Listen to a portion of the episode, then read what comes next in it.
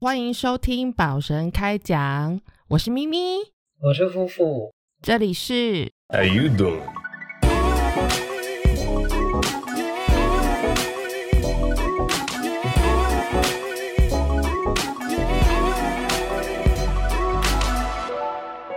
呃，我们这期节目又有夫妇了呢，耶！Hello Hello，对啊，我们今天要来说什么教呢？我我只能说上一集夫妇回归之后大获好评，大家都很怀念夫妇回来说教。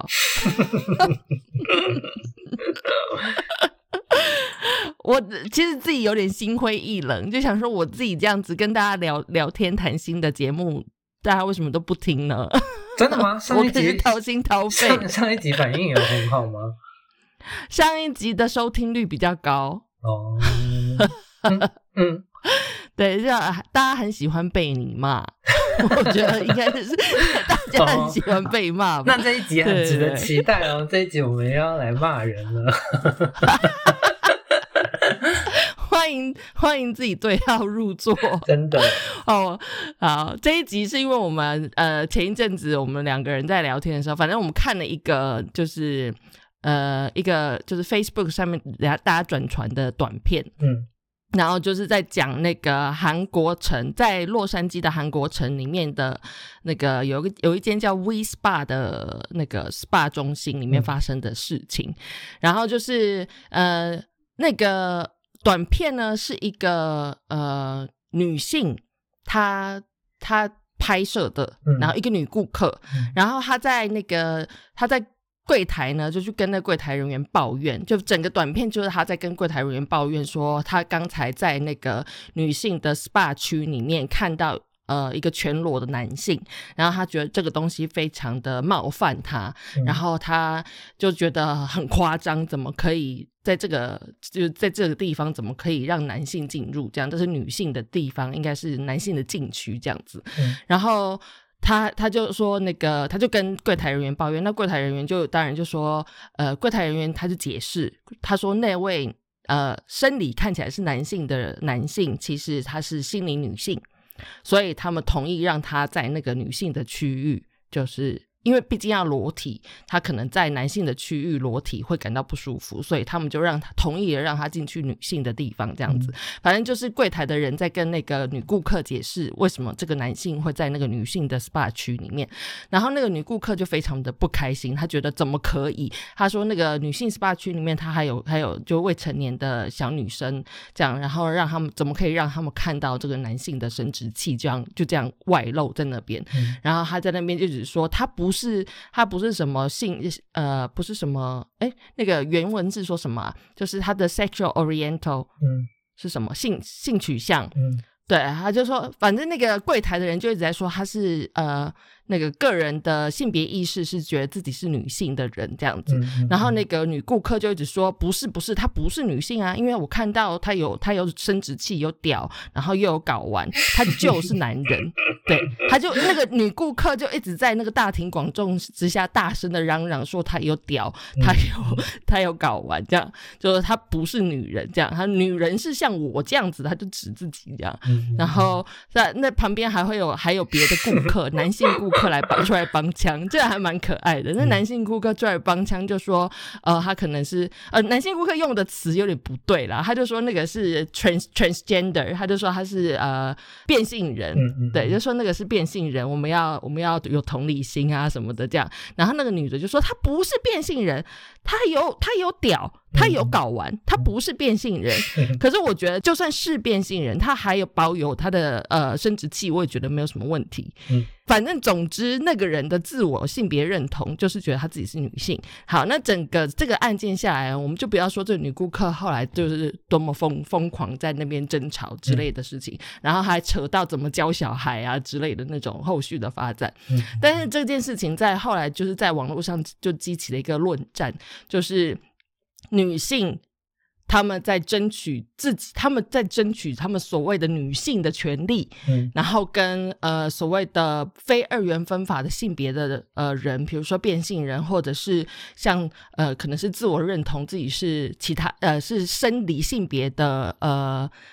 另外的性别的人，嗯嗯嗯，这些人们，嗯。对的权利，嗯。对。那也有人说，为什么只要他们说自己是这个性别，他们就可以被认同？那如果说有人就是有意的呃说谎，或者是有意犯罪，然后去说谎去做这件事情的话，那我们要怎么辨识？到底他到底他们说的到底是不是真的？嗯嗯嗯，所以现在网络上在论战的是这些东西。嗯那我觉得这个其实就我我可以快速的下一个结论，就是现在的民情跟所谓的法律对这件事情还是没有办法很呃让大家有很公平的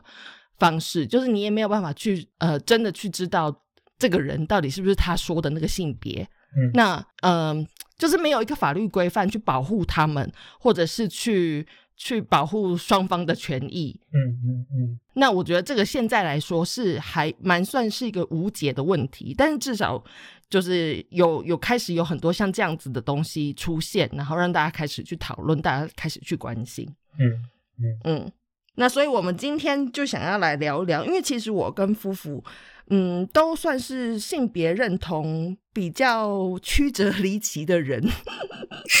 可以这样说吧，曲折离奇。你你可以说你的啊，就是大家应该比较好奇你的就是哪里曲折离奇，但是事实上你比我还曲折离奇。对我真的很曲折离奇，因为我我其实我其实运气很好，我就是看起来其实很就是一般人理解的那样子的性取向跟性别，嗯可是我其实自己挣扎了很久，就是我觉得那个东西是在我就是在我的心里面曲折离奇，所以大家看不出来。那我们先来说说呃。我先来说说我自己的怎么样意识，什么时候意识到我自己的生理性别这件事情好了。我们就是叫一个那个，我有写个 round down，所以我们就叫 round down 来。对，就是我什么时候意识到我自己的生理性别呢？就是我我很有印象，是我大概五六岁的时候吧。然后那个时候，其实你你的身体根本就是没有什么特别不一样，嗯跟其他的小朋友，你们就是没有什么性征嘛。嗯然后那时候我也没有什么性别意识，所以我都会跟男生玩在一起，就是我的很多男生玩伴。然后呃，我记得那个时候是是我我爸爸带我，就是我爸爸的好朋友，然后他们家有一个同跟我差不多年纪的男生。小男孩，所以我们就我们去了他们家之后呢，因为天气很热，所以我们就去浴缸里面玩水，然后我们就很自然的在浴缸里面就是脱光光这样子，然后在里面玩水，嗯然后就是玩着玩着，我爸我爸妈突然就出现，然后就说那个，哎、你们怎么这样？怎么在怎么在浴缸里面？怎么一起在浴缸里面？然后怎么脱光光这样？嗯然后。呃，他们也没有很直接的说什么不可以这样或者什么，他们只是说啊，赶快出来，赶快出来，就叫我赶快出来。然后出来之后呢，他们就有在说啊，你他是男生，你不可以这样子跟他一起在那个浴室浴缸里面还脱光光。嗯然后我那时候真的不懂为什么，我就讲觉得为什么就是有什么有什么关系这样。然后反正我爸妈就只是说你们不行，因为他是男生。嗯然后嗯，对我当时的我来说，我真的没有意识到什么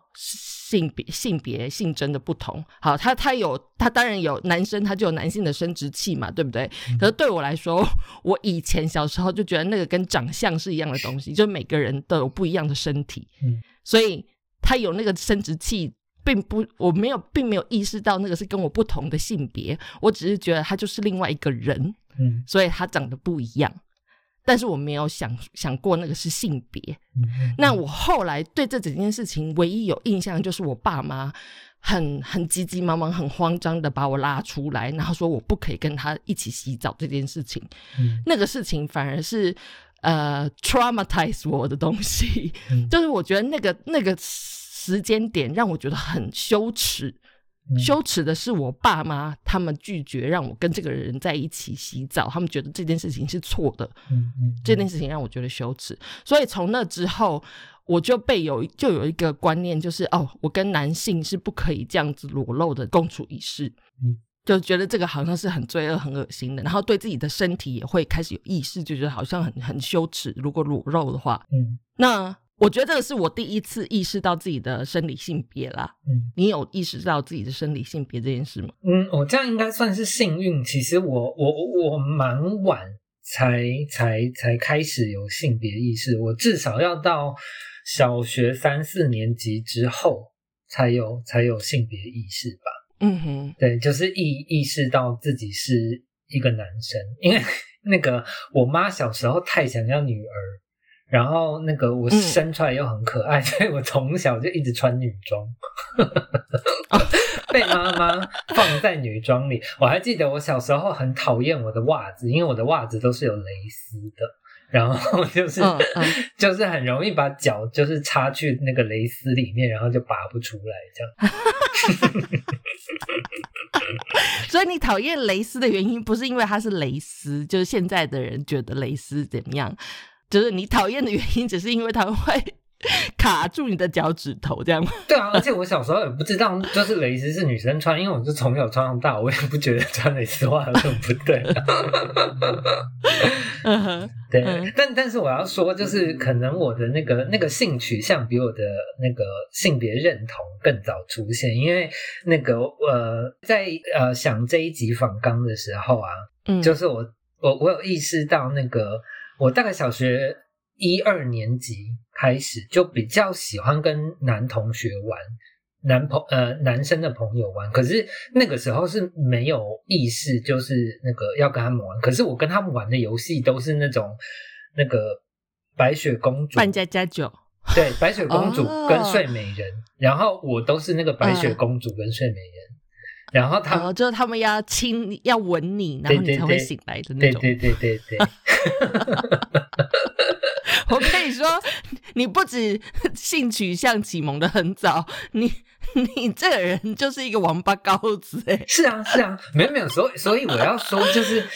那个呃，嗯就是我我我那个时候没有意识到我在吃他们豆腐。因为因为我、因为我根本就不觉得就是就是什么男生女生，然后我喜欢他们，我只是喜欢做这件事情，喜欢这样子玩。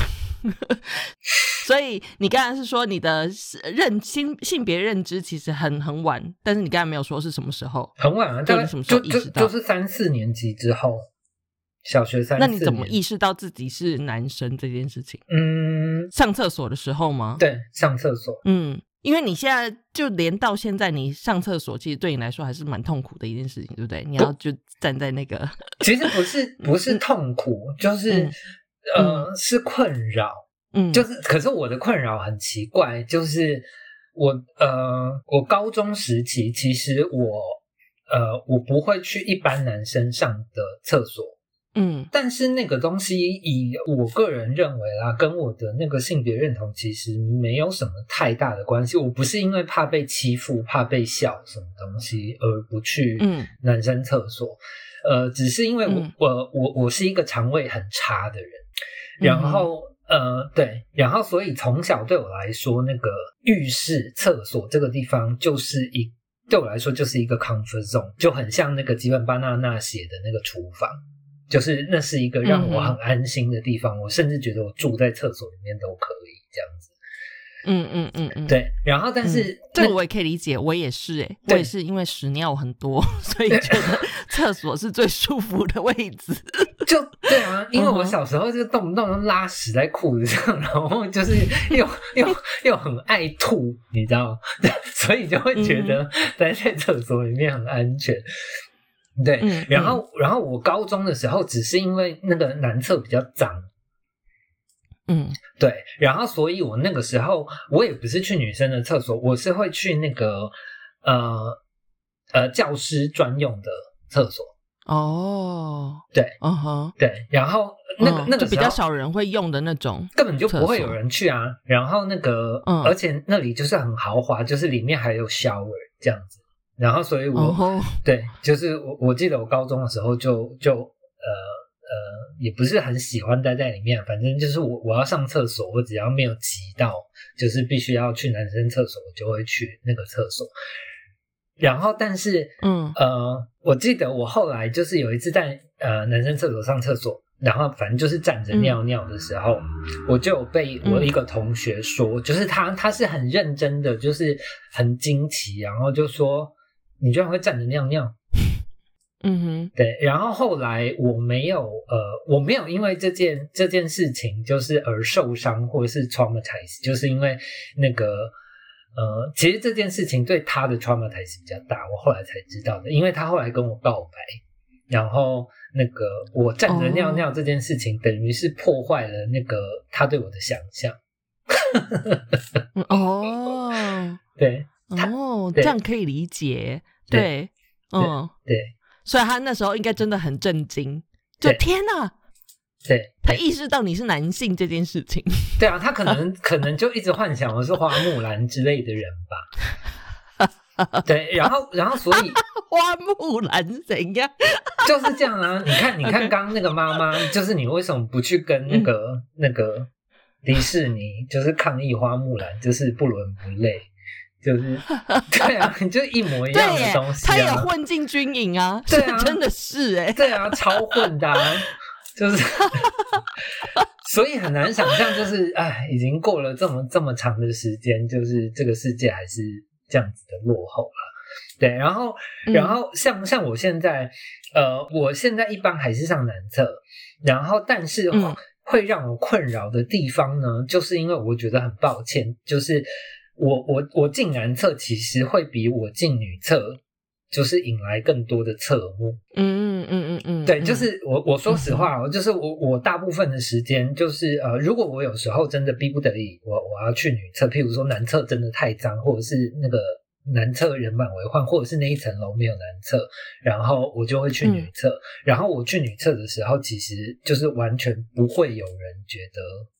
有什么问题，嗯，对，然后反而是我每次进男厕。就是大家都会会会吓到人，对，大家就会倒退撸，然后进去看，就是他们有没有走错厕所。嗯，对，所以我现在看到，呃，台湾也越来越多那个呃 unisex，呃，就没有分性别的厕所。对对对，我我现在看到这种厕所就会很欣慰，这样子。嗯，我也觉得现在台湾有这个东西，真的是让我觉得很骄傲。哎，就是。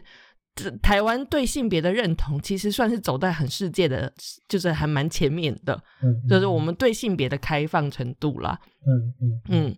其实我小时候也有像你类似的经验，就是我走进女厕，大家会看看一眼那个厕所的标册标志，就是怕让自己走错这样。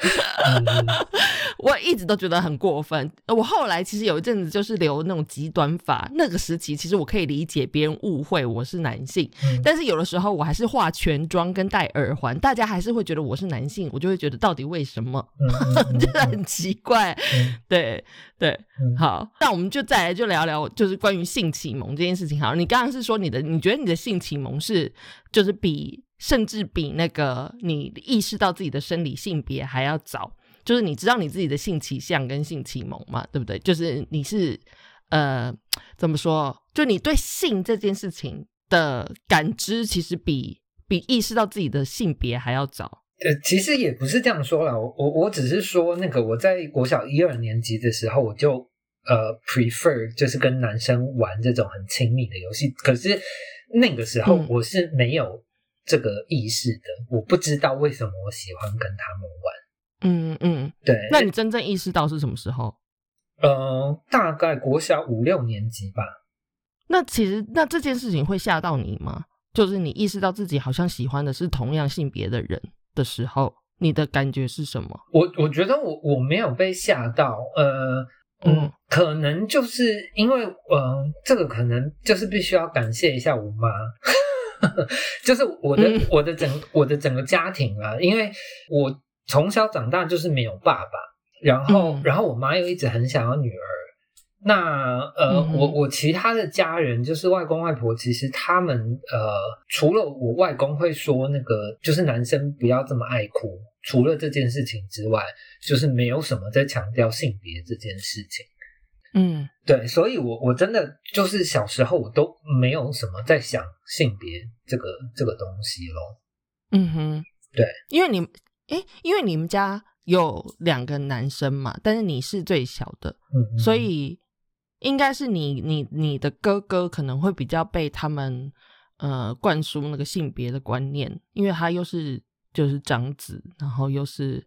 没有没有没有，我我我觉得我觉得他也没有，就是我我们家都没有，就是我外公外婆他们不不会特别说什么男女这种东西。嗯嗯嗯嗯，我觉得可能他他们习惯了，因为我外公外婆他们有五个女儿。哦，对，因为我刚才也是在想这件事情，就是因为我们家也是因为都是女女儿，嗯嗯，所以好像我也没有就是没有那个观念，就是男生怎么样，女生应该要怎么样。因为我小时候的玩具也有很多是，就是呃，就表哥表姐们留下来的那种有玩具，所以很混，你知道，那个玩具里面也会有一些铁皮机器人之类的，然后。也会有芭比什么的，就是完全没有没有限制，就是什么男生要玩什么游戏，女生要玩什么游戏，所以对我来说，那个性别界限非常的模糊。嗯嗯嗯嗯，你意识到自己是喜欢男生的时候，你没有那个所谓的，因为很多人都会有一个出柜的挣扎，或者是觉得哎自己为什么会这样，但是你没有那个东西嘛？不算有，我是国小，我我我我其实是是呃，怎么说？我应该。算是被吓到的那一个吧，反而是被别人吓到。就是我国小五六年级的时候，其实那个我有跟班上一个女同学谈恋爱。哦，对，然后但是反正国小恋爱，你就是传传纸条、牵牵手什么东西这样子的。嗯嗯，对。然后其实其实对那个小那个那个时候的小朋友来说，就是就是就是很好很好的朋友嘛，这样。嗯，对，嗯，然后真的让我意识到，呃，算算是性启蒙啦，是那个，呃，有另外几个男同学，不止一个哦，这真的很诡异。嗯，就是那个大家在玩的时候，因为呃，这呃，对，呃，反正大家就会那个邀请我去坐他们的腿上。对，对，这什么东西？对，OK，对，然后那你说那大概几岁？就是国小五六年级的时候，反正他们下课的时候，大概是十十岁、十一岁左右。对对，然后他们下课的时候，反正就是会一直抱着我，然后也会亲我什么东西的，就是亲脸颊什么东西的。啊，是不是因为你跟人家玩那个白雪公主的游戏？没有，那个时候没有了啦。我那个时候在跟女生谈恋爱耶。OK，但是那个是一起长大的人啊，所以他们曾经跟你玩过白雪公主的游戏，没有，没有一起啊。我小时候一直在转学，哦哦，对对对对哈，对对对，还要加上这个小学一直在转学，所以其实一直是新的男性男同学们。没有啊，我我我我现在就是讲这个，就真的很既得利益者很该死，就是我真的觉得，就是我小时候长太漂亮。嗯嗯嗯嗯，对，就就是就是长得比比大部分的女同学都像女生，那这样子，那当然就会很讨人喜爱啊。然后，但是我是因为这样子，我反而是因为这些这些男男同学，就是呃呃，对对我展展示了那个那个喜欢的的情愫之后，我才开始嗯去思考自己为什么是这样子吗？对对，就是开始想性别啊，然后性向啊，什么东西的，然后就是我我喜欢的到底是是男生还是女生这样子。我是我也是我是其实是从小就没有这个性别的观念嘛，就就我刚才讲的，因为我们家两个都是女孩子，然后我爸妈感觉也对，嗯，就是除了老一辈的偶尔会说，就是呃，我们家没有没有男性，就是。就是来来接接这个名字什么之类的，这样子的时候会意识到哦，我是女生这样。然后呃，我一直到十二三岁的时候，我就是国中，大概国中的时候，嗯，才开始有那个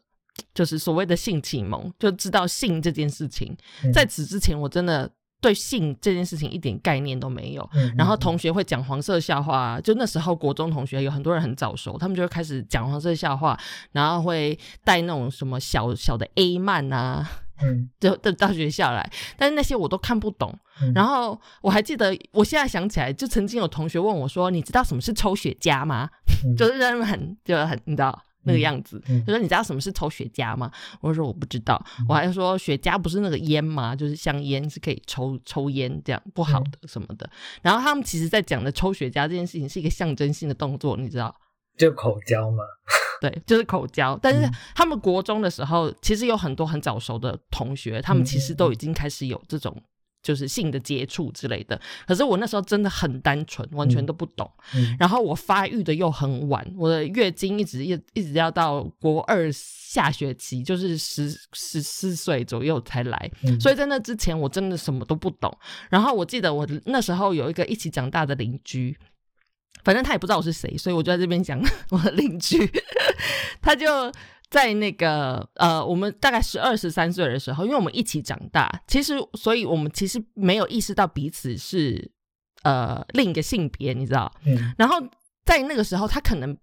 比我再更早熟一点点，所以他就开始对我开始感兴趣了。他就突然意识到，哦，我是一个女生这件事情，所以他就对我非常的友善，然后他就会一直在对我示好。然后我记得有一次，就是无人，就是没有大人在家的夏夏天的午后这样子，然后他就约我去他家，本来是要一起打电动的，然后他突然就说：“哎、我们把窗户都关起来。”我就说：“为什么？”他说：“我们来就是脱光光，我想要看你的身体长什么样子。”这样。嗯然后我那时候就只是觉得，呃，我要在陌生人面前脱衣服这件事情让我觉得很紧张，嗯所以我就没有很想要做这件事情。然后他就很积极，他就说我可以脱给你看什么的。嗯然后我我不记得我们到最后大概十二十三岁，就国一的时候吧。嗯嗯嗯对，那我我其实我不太记得后来有没有脱成，因为好像他姐姐就回来了之类的，然后对，所以我们就好像没有脱成，但是那个过程是我第一次意识到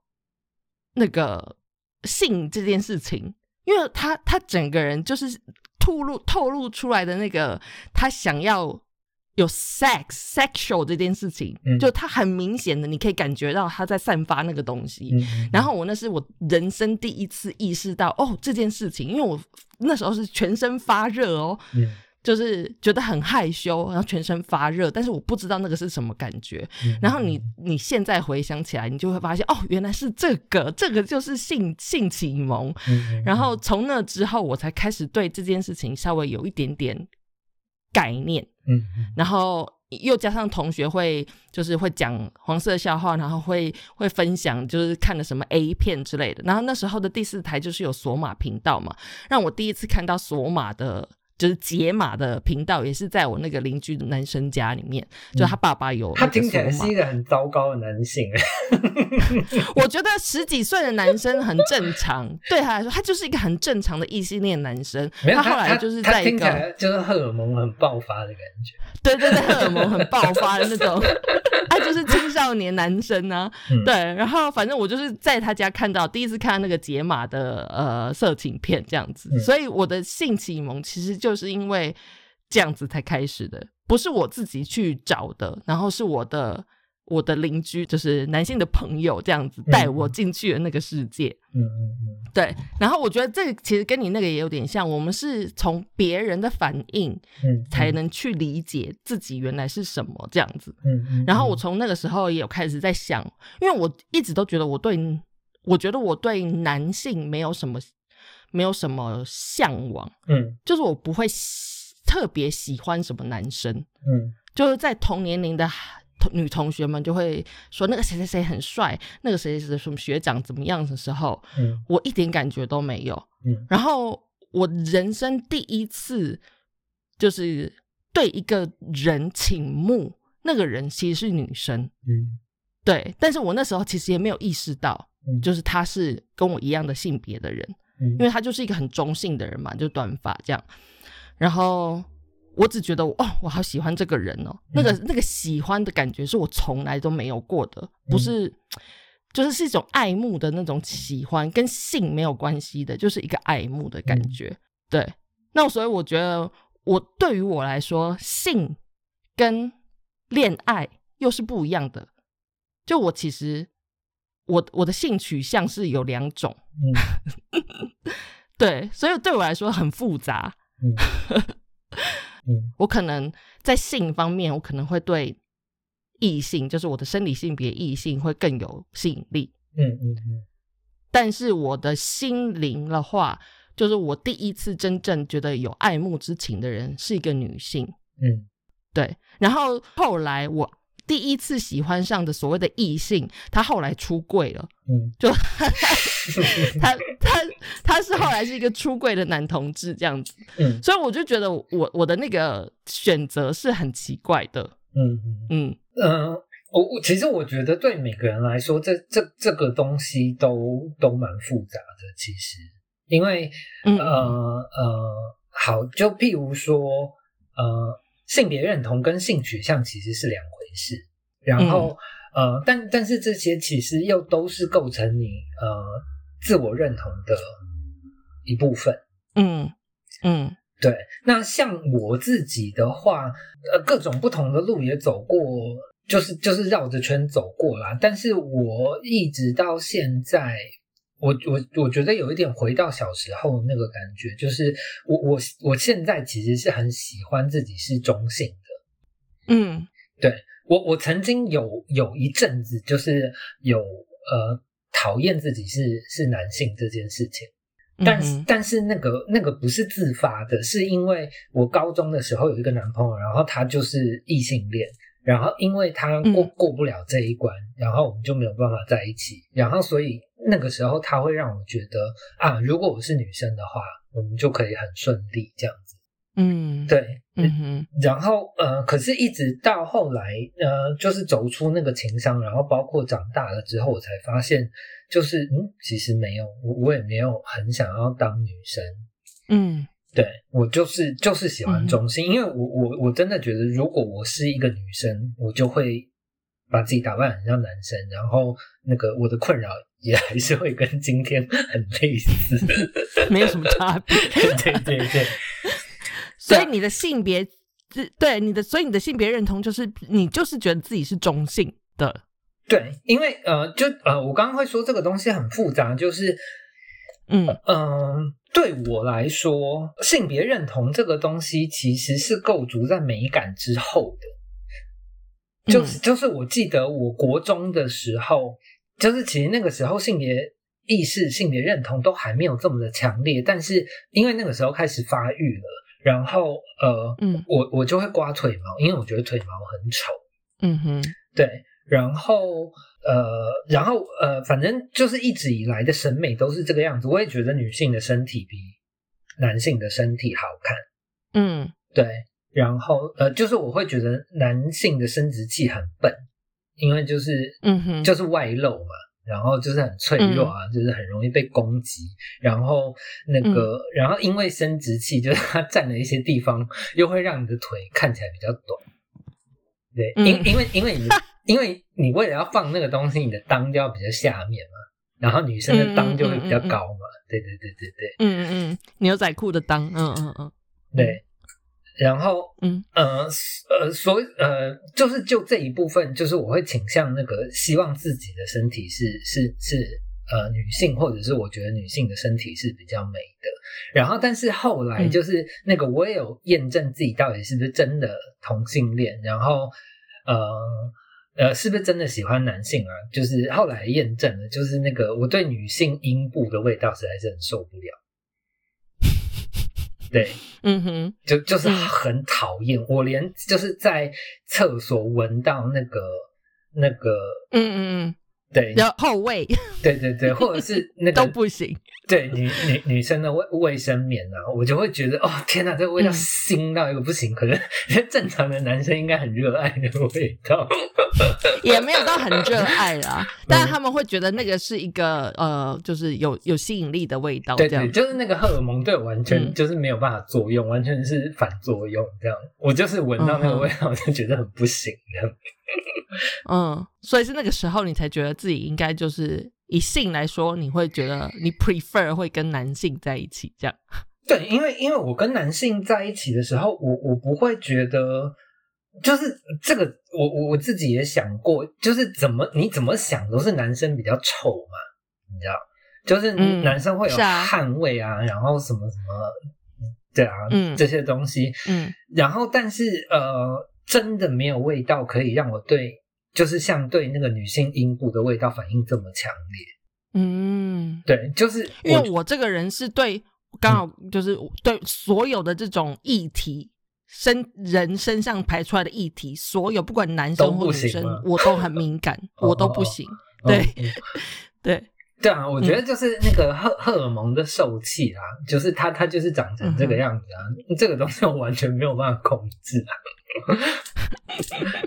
对啊，所以这个我们刚才在讲的，就是那个性性别光谱这件事情，其实是很复杂的。嗯嗯，就是所以大家都会想说，你要有一个有一个对一个人，你要立刻就有一个定义，我觉得是根本不可能达成的事情。嗯，就回到我们刚刚一开始讲那个那个 SPA 里面发生的这件事情好了，嗯所以我觉得那个法律要定义这件事情也很困难，嗯就是你要怎么样去定义这个人是不是在说谎？那他怎么你怎么知道他是不是在说谎？他如果说他自己是男生，他说说他自己是女生，你要怎么去辨别？没有啊，其实其实我完全不认同，就是你刚刚说这个东西好像呃，因为大家在网络上争论嘛，然后好像很无解这样。就是其实就我看，我觉得完全不会啊，我觉得这整件事情完全就是本末倒置啊，事情其实很单纯啊，就是嗯呃，因为性别这个东西，然后包括那个裸露，然后或者是性器官的呃这些呃负面感受，或者是任何的嗯感受，其实我们都是后天被灌输的。因为嗯那个呃，就是你小朋友生下来，你根本不知道什么东西是性器官嘛。好，譬如说今天是一个一个男婴，一个 baby，然后那个、嗯就是他看到那个妈妈的内内。对他来说，那个是食物啊，那个东西跟性真的一点关系都没有。真的真的，对啊，所嗯以，所以我我觉得这个东西是本末倒置，就是是你们就是呃认定了这些东西，然后然后你们的思想龌龊，然后你们反过头来，然后问大家说，就是那我我到底要怎么教小孩？这样让我很困扰，就是你们教错孩子啦，就是、嗯这有什么好讲的？因为嗯对啊，就是你你小朋友，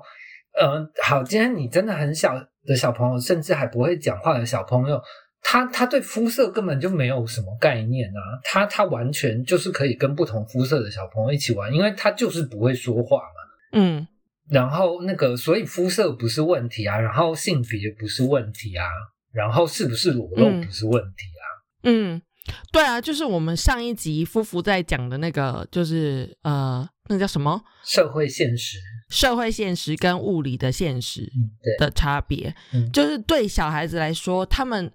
对他们来说这些东西就是看起来是什么就是什么，嗯。没有一个呃像我们被灌输的观念，觉得呃裸露的身体是羞耻的，嗯。或者是呃这个男性的身体显露在女性的面前就是、呃不不好的、嗯。不对的、不伦的，或者是什么之类的，嗯。就这些这些社会上面的限制跟观念，他们是没有的，所以对他们来说，这些东西就是很 innocent 的。嗯。那是你你的态度嗯。取决了他们会怎么感受，所以你觉得这整件事情是羞耻的，嗯。那我觉得那个那个态度反而是会让他们感受到不舒服的。就是如果说你真的不知道怎么教孩子的话，你更不应该要有这种呃太剧烈的反应。你这样子反而会让你的孩子 traumatized。就像我小时候发生的那件事情嘛，我本来在浴缸里面洗澡，我真的没有觉得那个是一件什么样的事情。对我来说，那个就是一个很 innocent 的事情。嗯我在跟我的玩伴玩水，嗯但是我的父母给我的那个意识，就是他们他们让我觉得好羞耻哦。就我的裸露，跟我跟这个异性在同一个房子里面这样子裸露的身体，是一件很丢脸、很羞耻、不对的事情。嗯但是为什么不对？没有不对啊，不对的是那些大人们，他们脑子里面的想法就是已经是错误的、龌龊的了，嗯他们才会觉得你们两个这样子在一起是不对的。嗯嗯，对，那我所以嗯，大家要说怎么教孩子，我觉得我们也不能说要怎么教啦。我我刚刚 会说本末倒置这个东西，就是嗯。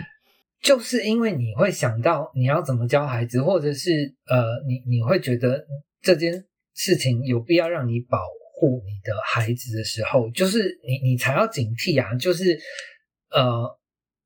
你呃，你脑中呃发给你的讯号是负面的，嗯，对，然后所以其实你你有一点，你你是你的问题了。对啊，就是你你呃，因为不，其实不只是性别或者是性器官嘛，其实有很多，我我相信很多人都会有类似的经验，就是呃，你的爸爸妈妈觉得你不够高，然后或者是觉得你不够嗯。聪明，然后或者是觉得你、嗯。你不够漂亮，嗯，对，或者是哦，我对，然后对，或者是实力是说你你你在发育期，他们觉得你的胸部长得不够大，对啊，然后你因为这样嗯子，然后就是导致你越来越自卑。我觉得这种例子比比皆是啊。没错，就是造成这些问题的，就是你啊，就是这个家长啊，就是就不不是其他人。没错，嗯、对，真的这些东西其实都是他们看来的，他们嗯把他们的想法投射在你身上，嗯然后你就会因此而觉得羞耻，然后越来越觉得自卑。嗯，可是这些，东西都再正常不过啦，就是你你你胸部大小也是也是你你身体的成长激素的不同，你当然就会不同。这些东西都没有一个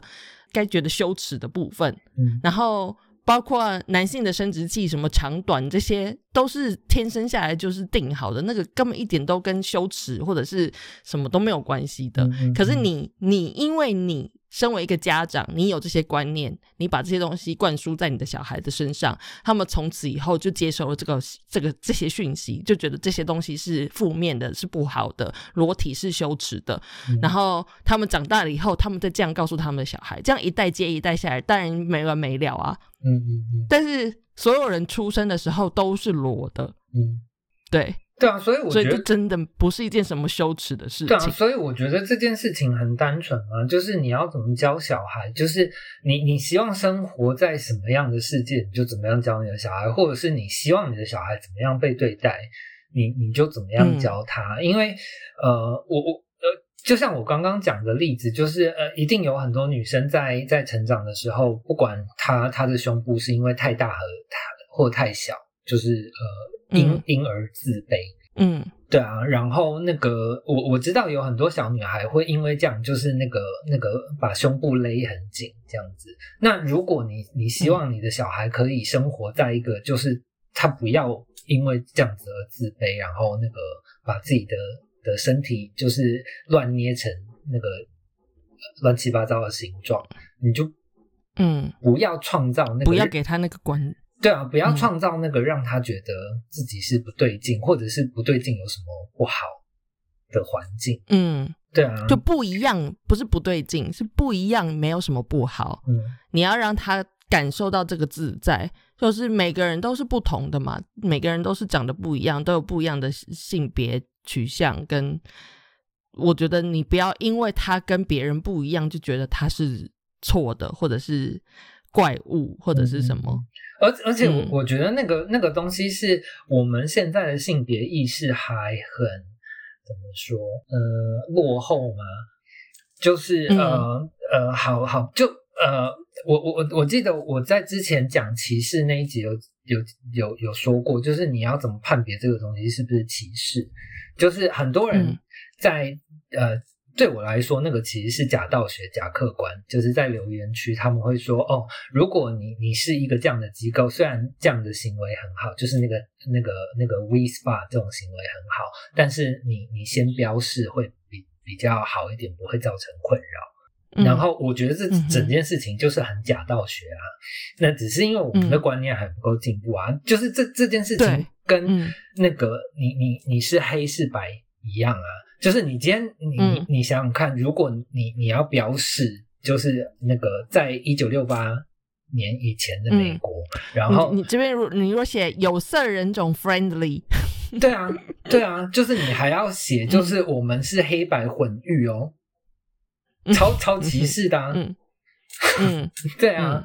对，但是但是就是你刚刚说的，因为我们还不够进步，嗯。所以我也觉得，如果说这个事件里面，就是 We Spa 这个事件里面，我我也觉得，如果说他们可以在 Spa 就是稍微标明我们是呃性别 friendly 的 Spa 的话，嗯我也觉得可能对两边来说算是一个小有的保障，就是你呃性别光谱比较比较宽广的人。进到这边来，你会觉得呃很很自在。然后你有特殊的性别认同的人，就是你可能比较就是坚持异性恋跟就是女性就是女性，男性就是男性的这种人，你也可以不用进来被冒犯。我觉得是一个比较算粗粗浅的保护，对两边来我我说，我我其实不太，我不不太同意啦。我觉得，呃，因为因为目前现在这个世界上还是有很多国家就是男女混育的。然后其实，呃，在这些国家，譬如说德国，然后瑞士，对，在这些有有这些呃男女呃混浴习俗的国家里面，就是呃他们的家人其实都会教导他们呃基础的礼貌，就是那个不管他是半裸还是全裸的地方，你不是看着人家的身体。或者是人家的性器官嘛？你你你你是看着人家的眼睛嘛？你是看人家的脸？但是这个就是我们说另外一个，就是他这个就是比较进步的国家，就是我们刚刚一开始说的，你从小就已经建立了那个观念，他们就觉得裸体不是一件什么羞耻的事情了。我我知道啊，所以我要这样子的，有有这样子的观念才可以。但是像在美国这个地方，我在 L A，对他们就是没有办法，还没有办法有这样子的认同。那所以我觉得，好，如果说你这件事情现在要有做一个结果的处理的话，我觉得这个可能是对他们短期内未来对双方都好的比较好的一件事情。嗯，就至少可以稍微有点保护。我我觉得不好，就跟那个我对台湾的那个，对你你对那个公投呃的同志现在可以结婚这件事情，对对对，因为因为因为我自己是一个这样子的人，我自己会知道，那你今天看到这个东西，你反而会觉得是歧视，我被歧视了，嗯，就是对，嗯嗯，如果我没有看到的时候，其实我都还没有什么感觉，如果我看到了，我可能会不舒服，嗯。嗯，这个这个我觉得也可以让大家自己去想一想，就是这两者的差别到底是什么？就是夫妇他所谓的歧视，跟我刚才说的那个呃，虽然我知道是歧视，但是我觉得那个是一个最粗浅、最粗略的粗粗略的保护，然后。就像我跟夫妇，我们也我们之前有在讨论过这这个，就是现在的那个我们的同志可以合法结婚这件这个法案，因为这个法案它其实是独立出来的法案，它不是一个在宪法里面就是呃怎么说一个正常的宪法法法条，它是特地独立出来专门给同志使用的法律。那其实这个真的，呃，就像刚才夫妇说的，你特地把标语标出来这件事情，就已经是一个歧视了。但是在我的立场，我就会觉得，如果我们没有先开始这么做，我们就没有办法继续做下去，做到完全没有歧视、没有没有标语。你首先要先认同，就是要有标签，然后你才可以去标签化。嗯，对我来说，这是一个过程啊。嗯。我我我我同意，我同意要有那个过程，但是我的意思是，譬如说，就像我们之前在讲那个系统歧视，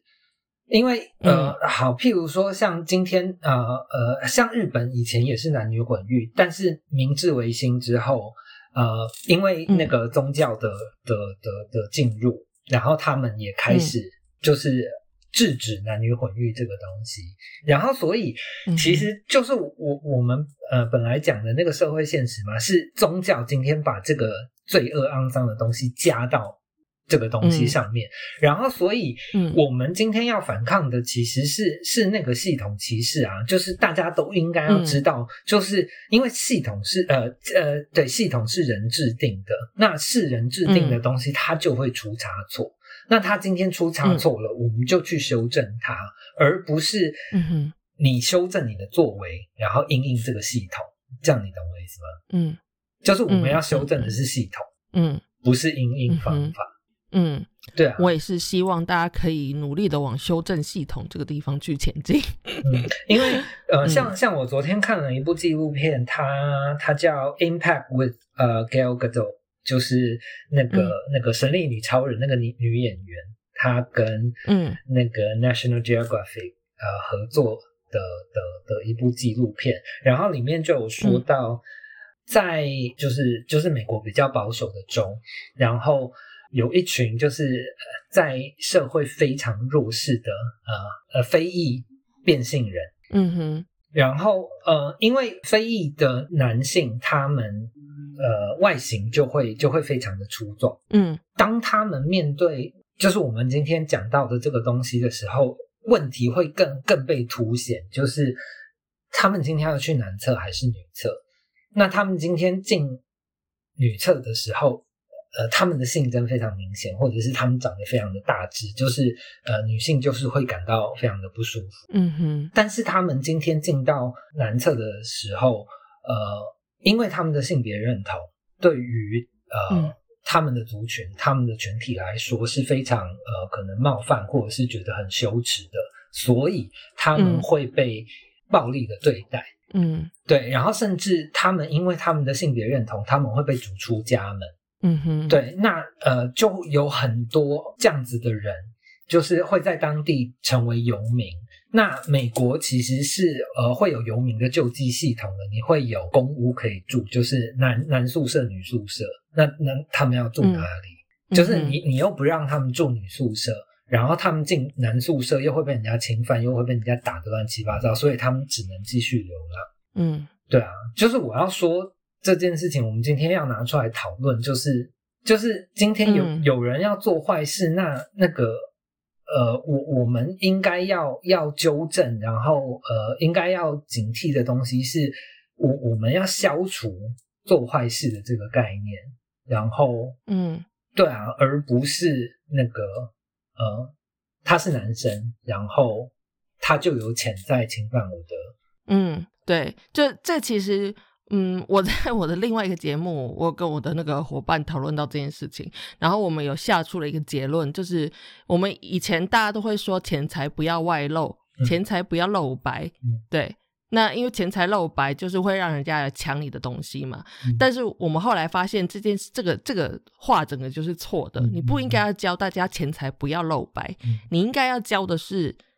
不要去抢别人的钱。跟嗯偷别人的钱，即使他们漏我漏不漏都不是你的问题，就是那是人家的钱，你没有资格。嗯所以我们应该要教导的是这种观念，就是你不要去侵犯别人嘛，嗯那个是别人的东西嘛，那别人要怎么样都是人家自己的事情，关你什么事呢？嗯那我觉得套用在任何事情上面都是这样子，就是性别这种事情也是，那个是人家的性别，关你什么事？嗯嗯嗯你凭什么去指导别人？凭什么去打人家？凭什么去歧视人家？嗯嗯，所以我们应该要制止的是这些歧视跟暴力的人，嗯而不是去禁止那些对自己的性别有所有不一样认同的人，嗯，是吧？是的，好，那我们今天就来下个结论，就是分享一个食谱喽。转好快好，一个这么这么严肃的议题之后，然后我要来跟大家讲的这个食谱呢，有点牵强，但是我觉得其实又说得通，就是对，就是呃，就是我想要跟大家分享一下怎么做水果茶啦。就是嗯，我不知道在台北，诶，台北有有茶房里面会有水果茶，台北有茶房吗？就不是摸摸茶那种哦，就是茶房。什么啊？你是说泡沫红茶店吗？对对对，泡沫红茶店这种，然后里面可能会有些简餐啊之类的。应该还有吧，但是现在可能越来越少了吧，都都变成那个手摇饮店。哦哦，因为茶房到现在，我我是台中人呐、所以那个茶房到台中还是很很很蓬勃发展的。但到现是现在咖啡厅嗯都还是那个会会供应水果茶。真的吗？咖啡厅有水果茶？会啊会啊，大部分的咖咖啡厅都会有水果茶。哦，好嗯，OK，那所以大家就也不用学啊，去咖啡厅喝好。也也就到也这不用这样啊！你会做你就教一下，何必干嘛这样？生气不行啊！刚打击到你了吗？哎，好嗯好，我稍微讲一下啊、反正现在我不知道，现在哎现在凤梨在台湾还是一个就是需要去大量消消消费的东西吗？呃，总而言之，这个食材里面有凤梨，就是大家可以去买买几个凤梨回来这样来做。然后，呃，这个整个水果茶里面的重点呢是凤梨果酱。嗯，那这个凤梨果酱你要自己做，就是你可以，嗯，反反正你就买了新鲜的凤梨回来，然后切片之后呢，就是切小块一点，然后你再加一点糖，或者是加我是加麦芽糖，然后你就这样小火的去慢慢熬煮它，把它弄成像果酱那样子的，就是比较深的颜色就是果糖比较浓稠的感觉，就把它煮成果酱。然后煮成果酱之后呢，你就是放凉去备用。然后你再把你喜欢的水果，因为水果茶就是各种水果嘛，所以只要你喜欢的水果都可以。那在台湾买得到那种那个就是百香果那种热带水果，所以你就可以把什么百香果啊，就是把里面籽全部都挖进去那个一个容器里面。然后你也可以加点荆棘呀，或者是柠檬，喜欢酸的人就可以加这种。然后我就是加了很多苹果、奇异果跟桃子这种比较甜的东西，我喜欢甜味。然后。你在把这些水果都切很小块，因为你到时候是要水果茶，就是要有一只很长的汤匙，然后去搅拌，然后这样一边吃水果一边喝茶嘛，对不对？所以你要切到那种可以是就是捞起来可以这样一口放进嘴巴里面吃的那个那个大小这样子，然后你再去泡一壶红茶，我是用还不错的茶叶去泡的，红茶的茶叶就是阿萨姆的茶叶去泡的，但是在台湾应该还蛮容易买到那种红茶包啦。就随便的红茶包都可以，重点是那个红茶味要够浓，然后你就泡一壶红茶，然后再把红茶放凉。那你最后就是把这这几样东西混合起来，你先加凤梨酱在那个容器的底底底层，然后但呃量多少你自己斟酌，就是甜味可能你每个人喜欢的味道不太一样，所以你就自己去斟酌，不要加太多也不要太少。废话。然后，然后加了酱之后呢，再把水果丢进去，最后再加那个，就是你泡那一壶茶，然后再把它全部就是 就是拉拉这样子啊。然后你最后你可以再加点就是蜂蜜或者是糖浆，如果你觉得不够甜的话，或者是再多加凤梨酱，那个就是之后你就可以再微调。然后我我先生他自己就是加码做出来的。因为我做完这个以后，我就把它冰在冰箱嘛，然后我就自己喝茶喝的很开心。然后他喝了之后，他就觉得，哎，这个可以直接拿来做那个 cocktail 的基底耶，所以他就自己拿去加酒了，他就加那个呃琴酒，然后或者是莱姆酒，就整个就变成 cocktail，其实也好像蛮好喝的这样。嗯嗯，以上就是我的这个就是水果茶食谱说的 punch 啊，就是就是加酒。就是变成 punch，然后但是我知道欧洲人还有还有那个一种喝法是那个加气泡水。哦哦，对对对对对，他们也会有，因为他们气泡水是直接可以在那个超市里面买到，对对，就一大袋这样子。因因为我记得我呃第一次去荷兰的时候，然后我在那个超市买的水果茶，它明明就写水果茶哦。嗯，但是有气泡，对，但是有气泡，那个就很傻眼这样子。我真的没有办法喝任何这种气泡的饮料，是是，所以我才会自己做。嗯嗯，好，就那就这个水果茶就这样，很简单吧？夫妇下次可以自己做做看。不用啊，台湾台湾很很好买啊。啊，对啊对啊，台湾去咖啡厅就可以喝了。好好好好，OK。嗯。好吧，那我们今天的节目就 等一下。我想，我想要补充一下，你刚刚有一个东西忘记问我了。哦，什么什么东西忘了问？就是身为既得利益者，该怎么展示同理心？哦哦哦，对对对，好，对，因为我刚刚其实本来想要讲到既得利益者，我不知道为什么后来没讲。好，OK，请说。这个也很简单，你就是很抱歉啊，就是这样。什么东西？没有，呃，在呃，在在西方世界，其实有一个词啦，中文好像没有，叫 “epigil”，就是雅痞的罪恶感。嗯哼，对。然后，呃，好，拿我来说，就是那个，呃，虽然我我是一个呃中性或者是性别认同有也也就是比较不同一般的人，但是因为我的长相比较符合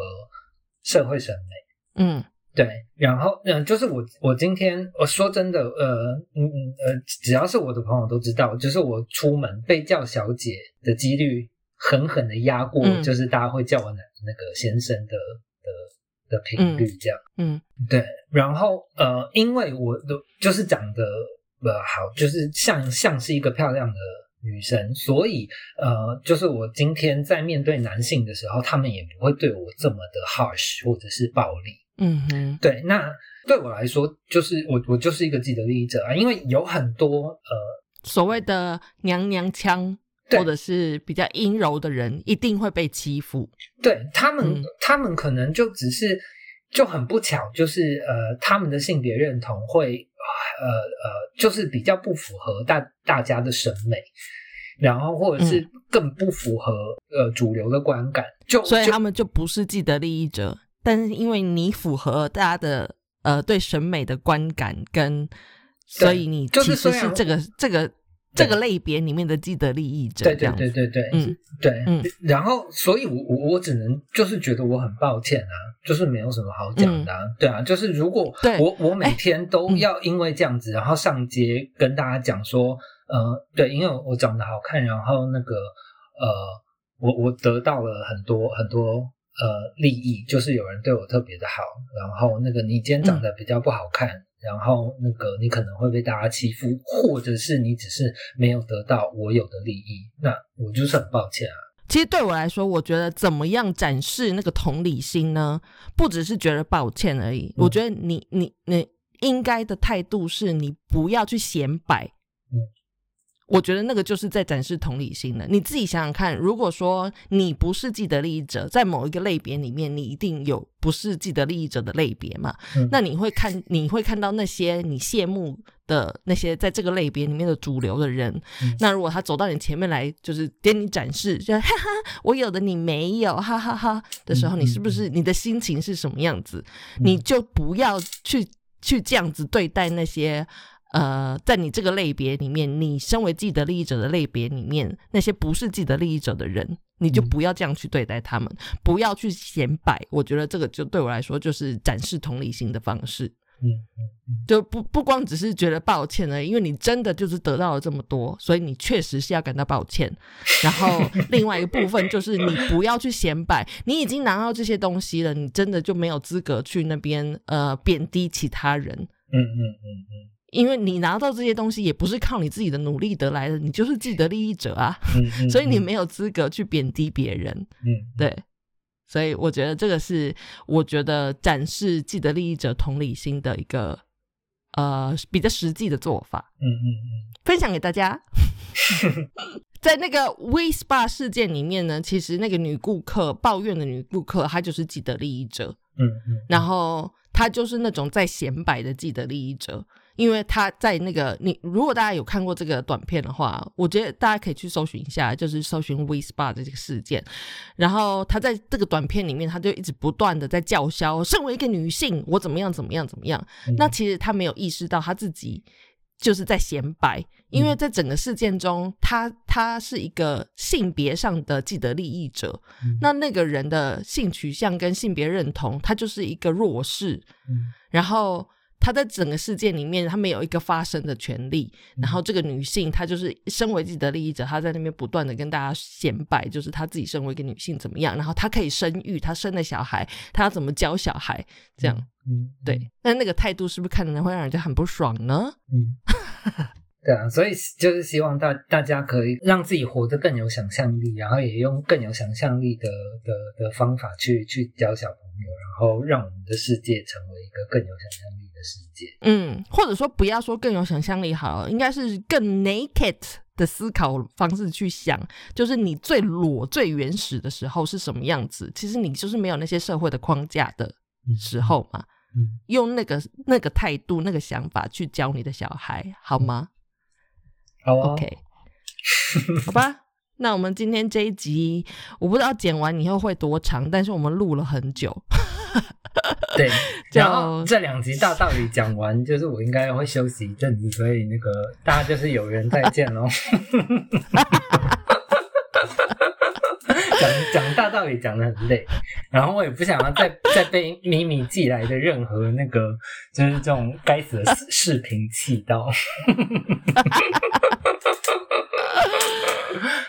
好的。那我们今天这个节目就到这边结束了，我们下集有机会的话再与夫妇相见喽。好，大家拜拜。